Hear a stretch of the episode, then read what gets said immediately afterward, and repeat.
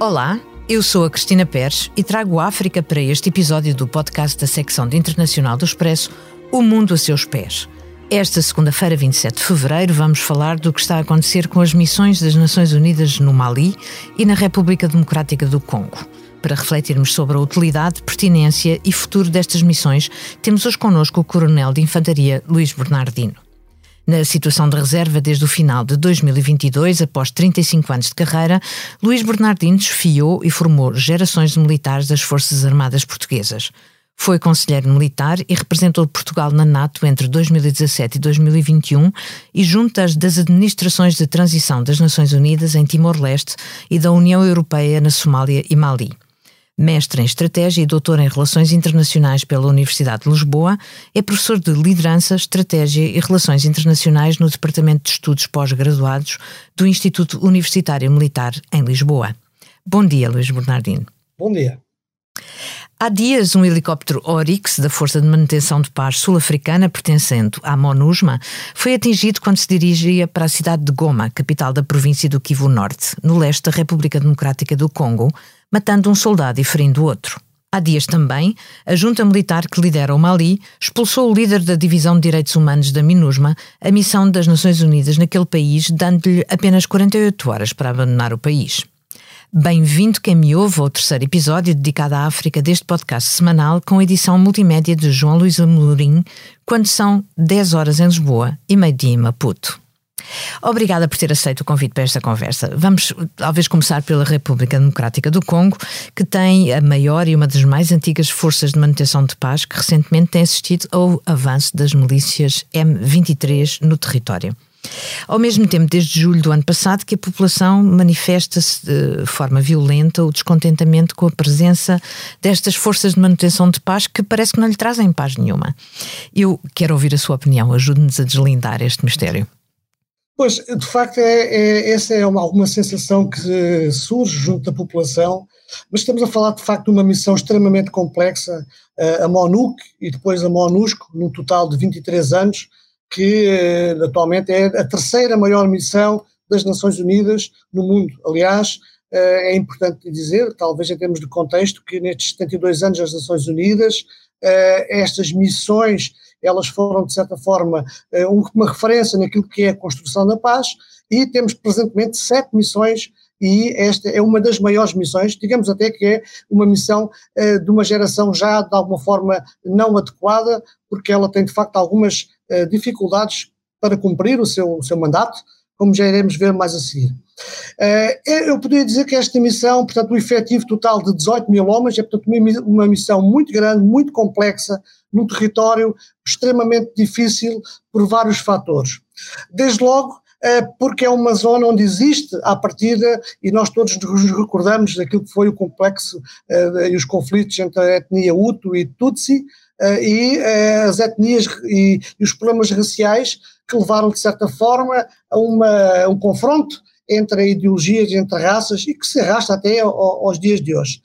E depois, associado a estes fenómenos, temos fenómenos eh, relacionados com os recursos minerais, portanto, nós sabemos que a República Democrática do Congo é de facto um território fértil e há muitos interesses que se acumulam e que se atropelam nesta região uh, o tráfico de armas, portanto, digamos, este cenário de complexidade tem de facto dificultado uh, a missão da MONUSCO e tem de facto até uh, gerado da população um certo descontentamento para obviamente, para, em termos da comunidade internacional, é de certa forma um, uma preocupação, porque nós, em termos de operações de paz, queremos que efetivamente estas operações tragam paz e tragam desenvolvimento, e muitas vezes não é o que acontece. Deixe-me uh, interrompê-lo, deixe-me eh, interrompê-lo, mas para continuar, obviamente, é uma questão de mandato? Ou seja, manutenção de paz é uma coisa que faz sentido quando, na verdade, ela se perpetuam o mesmo tipo de problemas? Bem, esta, esta, esta missão é uma missão de estabilização, ou seja, de certa forma, as Nações Unidas são um estabilizador nesta região. Uh, ou seja, ser um estabilizador, de certa forma, já é importante. Porque se as Nações Unidas não estivessem na região, então teríamos certamente uma situação muito mais grave. E, portanto, digamos que o mandato desta missão é, de certa forma, um mandato adequado, mas os meios que esta missão tem é que talvez não sejam adequados para este tipo de conflito. E, portanto, nós estamos a ver que estas missões em África, elas são essencialmente de, as tropas que, que, oferecem, ou que estão, os contingentes que são atribuídos, são precisamente forças do Paquistão, da Índia, do Bangladesh, Portanto, são forças que têm um grau de operacionalidade bem diferente daquilo que são as forças ocidentais, ou seja, eu diria que o mandato poderá estar adequado, mas os meios para cumprir a missão poderão não ser já os mais adequados em face desta complexidade que vimos nesta região. E, portanto, o próprio combate ao M23, portanto, que é um movimento rebelde que tem o apoio de, de, do Ruanda e de outros, de, outros, de outros países da região, de certa forma, não, não, não, não diretamente, mas indiretamente, e que tem feito uma, um combate não só às forças da República Democrática do Congo, mas também à missão das Nações Unidas, nomeadamente esse incidente que relatou de, do helicóptero, uh, e, já, e já ontem também uma emboscada onde resultaram três mortes, uma, um, um, um comboio logístico, e que é demonstrativo da dificuldade que esta missão tem, porque os meios realmente não estão adequados a este cenário. Há uma força da, da, da, da comunidade da África Oriental, uh, chefiada pelo Quénia também, que está a falhar, ou seja, recebida com grande entusiasmo, a iniciativa africana, uh, e que uh, sobre a qual se diz também que não está a agir. É um problema local, as pessoas, ou seja, estas missões embatem nas questões regionais que se mantêm ou qual é, qual é a essa é uma questão extremamente interessante pelo seguinte, porque existe em África uma arquitetura de paz e segurança africana que assenta nas organizações regionais e essas organizações regionais têm uh, forças de intervenção para resolver os conflitos. Portanto, aquilo que se procura em África em termos de prevenção de conflitos é, através dessas organizações regionais, fazer uh, um, ou constituir uma força que possa, no quadro da União Africana, estabelecer e contribuir para a paz. Só que, paralelamente a esta situação, têm aparecido países ad hoc em relações bilaterais, não sabemos muito bem qual é que é o interesse direto, ou interesse haverá sempre, certamente, não é? mas eh, não sabemos descortinar muito bem como é que elas surgem, qual é que é a forma como aparecem no cenário e que estão completamente descontroladas daquilo que seria o enquadramento regional para a paz e para a segurança. E isso, obviamente, tem complicado de alguma forma a intervenção não só das Nações Unidas, mas das organizações regionais. E refere-se, nomeadamente, a? Não, é, eu, eu, eu, iria, eu, eu iria dar um exemplo por, daquilo eu estou em Moçambique, iria dar um exemplo do que se passa, por exemplo, aqui na região de Cabo Delgado, onde existe a missão do SAMIM, portanto, que é a missão da SADEC, que intervém regionalmente para garantir a paz, mas paralelamente temos o Ruanda, que fez um acordo com o governo de Moçambique e que tem uma força de paz também presente no terreno. Agora, a coordenação entre estas forças, obviamente, é muito difícil e, portanto, há de certa forma aqui, em paralelo, uma abordagem multilateral com uma abordagem bilateral que tem complicado a situação, uhum. nomeadamente não tem contribuído para esclarecer melhor a forma adequada como deve ser encarada esta resolução de conflitos. De qualquer das maneiras, e, tem, é... tem feito uma boa, uma boa imprensa para o Ruanda. Certo, essa, essa, essa não, não, não, podemos dizer que não, não tem tido e não tem contribuído para a solução, até porque o Ruanda tem tirado, obviamente, proveito desta imagem e tem capitalizado agora e será também capitalizado no futuro. Porque nós não sejamos aqui ingênuos, não, obviamente o governo de Moçambique está, de certa forma, a hipotecar aqui alguma, de alguma forma aquilo que é o futuro desta missão e o futuro da região em termos de segurança. E, portanto, só que isto sai um bocadinho fora daquilo que é o contexto multilateral das abordagens, que é a forma correta como se deve fazer a prevenção de conflitos em África, não é? Uh, e, e, por um lado, é vista localmente como um êxito, mas depois, por outro lado, em termos diplomáticos e muitas vezes em termos de coordenação das forças no terreno, tem trazido algumas dificuldades. Um, eu penso que isto faz parte de um processo de crescimento institucional, até porque esta arquitetura de paz e segurança africana é relativamente recente e, dentro das várias organizações regionais, não tem o mesmo desenvolvimento. E, portanto, vamos esperar que uh, em conflitos uh, mais complexos, como é o caso desde que estávamos a falar da República Democrática do Congo, no, na, na região de leste e na região norte de Moçambique, são efetivamente com, um, ehm, conflitos uh, onde estão muito, muito associados à área do, do, do, terrorismo e, portanto, são sempre conflitos difíceis de lidar e, e, vamos ver se em termos do futuro há aqui uma aprendizagem para que hum. possa mobilizar a União Africana de outra maneira. A sua linguagem cheia de, cheia de esperança é, é muito interessante. falou, falou em terrorismo. Um, digamos que é um cenário cada vez mais espalhado em África, não é? E com o qual terá, será necessário contar. Ah, sim, é verdade. Não é só em África, é no mundo, não é? Porque o, o terrorismo é um fenómeno global, mas de certa forma tem nos últimos anos tido uma expansão muito grande na área do Sahel, uh, no, no, no Mali, na RCA, portanto, uh, no Sudão, Sudão do Sul, na Somália, portanto, digamos que na toda a faixa do Sahel é de certa forma uh, um dos fenómenos principais e que temos que prestar atenção, porque obviamente os problemas de segurança em África refletem-se no mundo, não é? Não, não ficam claro, em África. Claro. Vamos então uh, ao Mali, onde uh, passou algum tempo, uh, pegando nesta notícia recente que a junta militar expulsou o representante da missão da manutenção de paz da ONU por ele ter denunciado a situação de segurança no país, num discurso que fez numa reunião das Nações Unidas, ou seja, por ter feito o seu papel. Um, portanto, basicamente a acusação era dos novos parceiros militares russos do regime de Bamako que cometeram sérias violações de direitos. Um, Pergunto-lhe, é a falência das Nações Unidas no seu braço interventivo em África? Uh, é outra face, é uma situação completamente diferente. Que relação uh, vê uh, com a expulsão anterior das forças militares francesas há um ano? E também da reação Bem, é, ao embaixador de França no Mali. Exatamente. Nós estamos, obviamente, dentro de um cenário também multicomplexo o Mali é uma região extremamente vasta, uh, grande parte dela não é habitada e a MINUSMA tem de facto sentido problemas, porque tem exatamente o mesmo problema que eu tinha referido há bocado para o Congo, ou seja, tem um mandato que é aparentemente claro, uh, ao longo dos 10 anos, portanto, em que esta missão está no terreno, tem de facto contribuído como estabilizador, é, portanto voltamos a, a, a, garantir que de certa forma há aqui alguma, com, alguma estabilização da região em termos de, de, segurança, mas os meios que têm atribuídos não são suficientes para cumprir o mandato que lhe é atribuído.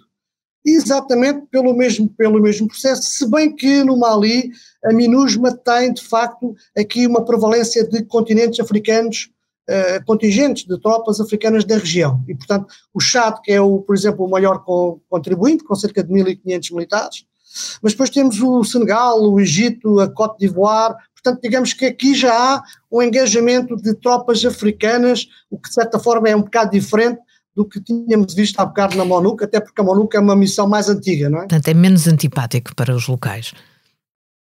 É menos eh, antipático. Uh, digamos que há, aparentemente poderá haver aqui um maior entrosamento e uma maior, uma maior facilidade daquilo que é a ligação à comunidade local. Mas o que é facto é que aquilo que disse é verdade, ou seja, em termos de, de atentados, eu só para, só para lhe dar uma ideia, esta missão é a missão mais mortífera da, das Nações Unidas em termos globais. Ela teve até agora 260 baixas e, portanto, é para uma missão de paz um, um valor extremamente uh, elevado. Uh, e se nós quisermos até encontrar o um número, uh, um em cada cinco militares de capacetes azuis das Nações Unidas estão neste momento no Mali empregos em missões, numa missão que abrange também um efetivo na ordem dos 18 mil homens, que é de certa forma, de certa forma bastante significativo. Um, e depois tem aqui outro aspecto que eu, que eu, que eu também gostaria de, de colocar à, à, à, consideração, que é o seguinte: na última resolução do Conselho de Segurança, onde estes mandatos são renovados anualmente, e portanto o próximo mandato, eh, mandato atual, vai estar em vigor até o dia 30 de julho deste ano, nós tivemos 13 dos 15 membros do, do Conselho de Segurança, 15 votos a favor e duas abstenções. Precisamente de quem? Da Rússia e da China. Portanto, aqui já há outro envolvimento diferente e há aqui outro enquadramento uh, substancialmente complexo, uh, porque além de, de, do problema interno associado à, à, à, questão dos custos, dos tráficos, do terrorismo, há depois os interesses das comunidades, dos, de, de, outros países que também interferem na dinâmica das Nações Unidas e também da União Europeia, como, como, como também é, é, é conhecido. Um, e só para complementar esta ideia, um, a presença russa cada vez mais evidente, a presença chinesa também cada vez mais evidente, tem de certa forma trazido para este cenário uma maior complexidade e uma maior dificuldade na ação das Nações Unidas e também na União Europeia. Quer, quer deslindar um pouco o que é essa dificuldade?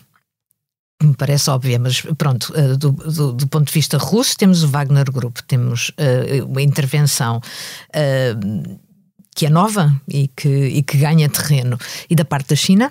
Ora bem, a China é extremamente interessante, porque a China, eu diria que tem em África a abordagem mais pragmática que nós possamos ter. Portanto, nós sabemos a partir de que os interesses chineses estão presentes no continente africano, esses interesses chineses eram garantidos por segurança dos, dos países uh, a qual havia esse acordo, mas começou a haver muitos problemas, ou seja, os investimentos chineses começaram a ter uh, roubos, assaltos, uh, atentados, e portanto houve aqui uma mudança muito significativa em que as forças militares chinesas começaram cada vez mais a estar em África envolvidas na segurança aos próprios investimentos chineses em África. E portanto, nós temos já uma presença significativa militar da China em África, não só a partir do Djibouti, que é a maior base naval, e a partir da ação que tem com todos os países onde tem, onde tem uma colaboração bilateral, também na participação das missões das Nações Unidas em África, o que é uma novidade. Portanto, nós temos cada vez mais militares chineses enquadrados dentro das missões de paz das Nações Unidas, que é uma novidade há 10 anos atrás era impensável. E o que é facto é que, comparativamente àquilo que é a Wagner, existem outras empresas eh, dentro de, de, de, do cenário africano, precisamente a trabalhar em prol do, do governo chinês, recrutando, uh, não vou dizer mercenários, mas ex-militares chineses que trabalham em prol da segurança dos investimentos chineses e, por outro lado, tem também cada vez mais um empenhamento naquilo que é a cooperação bilateral ao nível da defesa e que tem, uh, de certa forma, tido dupla vantagem, que é, por um lado, há uma maior afirmação da China no contexto regional africano e, por outro lado, há sempre os milhares de dólares que, ou de ienes ou de outras moedas que vão entrando para a China. Portanto, é de facto uma abordagem muito pragmática e muito diferente daquilo que é os Estados Unidos, ou a Rússia, ou a França, ou, e poderemos eventualmente falar nisso. Uh, sim, tenho todo o interesse. De qualquer das maneiras, acabou, acabou de referir uma coisa que, que eu queria perguntar, que é. Um, as situações mudam muito, muito rapidamente. A minha pergunta é se uh, as forças das Nações Unidas ou as forças tradicionais, digamos assim, porque acabou de falar numa que não é tradicional, uh, são capazes de se alterar ou de, de, de incluir estes novos elementos. Portanto, dá-me ideia que se fala muito pouco de, de militares uh, chineses em África. Exato, nós, nós estamos no mundo em mudança. Nós, a África é um continente em mudança permanente as operações de paz têm efetivamente havido uma evolução, há uma discussão muito, muito académica atualmente, mas também ao nível político e diplomático, de fazer uma mudança daquilo que são as operações de paz tradicionais. Portanto, aquelas que falámos até agora são aquilo operações de paz de segunda geração, portanto, são operações de paz antigas, com um efetivo muito grande, com mandatos muito claros, eh, sem a intervenção de organizações regionais, com meios operacionais muito baixos e, portanto, com custos em baixas também muito elevados, o que estamos agora a fazer é uma mudança. Nós estamos a fazer agora aquilo que se chama as operações híbridas. Ou seja, são operações que envolvem as organizações regionais africanas, envolvem contingentes africanos com mandatos africanos. E, portanto, aquilo que se procura é cada vez mais ter a União Africana integrada em parceria com as Nações Unidas e com as outras organizações para poder resolver aquilo que nós costumamos dizer, os problemas africanos com soluções africanas, não é? Isso uhum. é uma mudança que está a acontecer uh, no continente africano. Voltando um pouco atrás, uh, defina estabilização do ponto de vista militar, porque, uh, porque isto porque toda a vida uh, foram bem-vindos os capacetes azuis, de repente uh, deixaram de ser. Não, é assim, ehm, os capacetes azuis são bem-vindos. Não, não, não, não. Uma força estabilizadora é uma, fo uma força que está no terreno para evitar que o conflito se vá agudizar.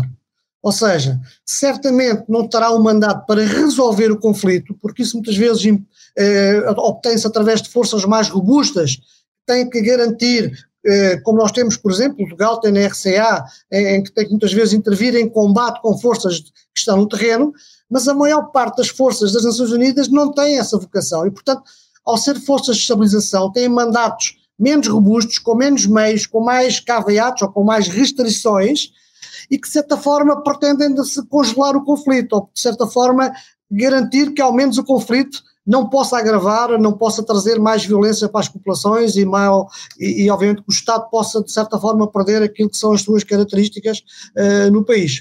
Uh, e isso é, de certa forma, em muitos lugares uma solução, uma solução temporária para um conflito que necessitaria, obviamente, de outras soluções, uhum. necessitaria, obviamente, de outros meios e de outros mandatos e de outras forças. Exato, e que exige uma evolução. Uh, voltando um pouco atrás, quero falar-me então das forças americanas, ou do, do modus operandi uh, de, outro, de outros quadrantes? Muito bem, isso é extremamente interessante porque uh, há, uh, os Estados Unidos têm uma abordagem, de certa forma, completamente diferente também da Rússia e da China e da França. Portanto, é, é, é, o único país que tem um comando dedicado em termos de operações ao continente uh, africano, chama-se AFRICOM, foi constituído em 2007 e está curiosamente em Stuttgart, na Alemanha. Portanto, ou seja, os americanos nunca conseguiram ao longo deste tempo todo colocar o comando americano dentro do teatro de operações americano. Isso é logo uma demonstração da fragilidade, ou pelo menos da dificuldade que existe na relação entre os americanos e a maior parte dos países em África. Depois, outra questão tem a ver com a prioridade que os Estados Unidos dá, que é essencialmente o combate ao terrorismo. E por isso, a maior parte das intervenções dos americanos centra-se na região do Sahel e são intervenções feitas de duas maneiras também muito claras. Ou através da ação de operações especiais que combinam com forças dos, dos, dos países e fazem ações, uh, nomeadamente quando foi o combate ao M23, foi feito e portanto foi divulgada a intervenção de forças militares americanas neste cenário, mas o que atualmente vemos cada vez mais é o uso de drones uh, ou para missões de vigilância ou mesmo até para missões de combate feitas de uma forma remota em que esses drones combatem ou, ou têm de certa forma uma ação uh, direta uh, através de determinadas ações do terreno, mas essencialmente são comandadas a partir de Nova York ou de Washington uh, por câmara remota e que têm efetivamente uma ação não direta nos conflitos, mas que contribuem depois com reconhecimento, com imagens, com informações para outras forças que estão no terreno a combater. Portanto, há realmente da parte dos Estados Unidos uma abordagem eh, paradigmática e, de certa forma, e só para terminar este raciocínio, há um interesse, obviamente, claro, numa abordagem na segurança e no desenvolvimento, em paralelo, aliás, este comando militar não é apenas um comando militar, ele tem uma componente de desenvolvimento, de apoio ao desenvolvimento, que articula estrategicamente para fazer face e para colaborar em, em, em África. Mas não tem sido fácil esta abordagem, esta entrada uh, dos americanos em África. Portanto, vamos ver como é que isso se passa no futuro. Nós estamos a chegar ao final do nosso tempo. Fica aqui já a promessa de que vou eh, procurá-lo para falarmos sobre Moçambique muito em breve. Uh, e faço-lhe a última pergunta, que é comum a todos os episódios. Se pudesse viajar desde já para qualquer parte do mundo sem restrições, para onde iria e porquê? Um, olha, eu iria para Timor-Leste. Iria para Timor-Leste porque eu tenho uma parte grande da minha vida militar ligada a Timor-Leste, trabalhei lá numa missão das Nações Unidas, e se pudesse, dentro de Timor-Leste, escolher um sítio para estar, iria para o Ilhéu de Jaco, que é talvez um paraíso, dentro de outro paraíso que é Timor-Leste. Portanto, eh, é algo que fica no coração, é algo que fica nas nossa, na nossa mente, e portanto espero um dia poder voltar a Timor-Leste e depois estar no Ilhéu de Jaco. Muito bem, muito obrigada. Chegamos ao fim. Para a próxima semana estará aqui o Pedro Cordeiro. Além de todas as plataformas de podcast, encontra-nos na homepage do site do Expresso, em expresso.pt.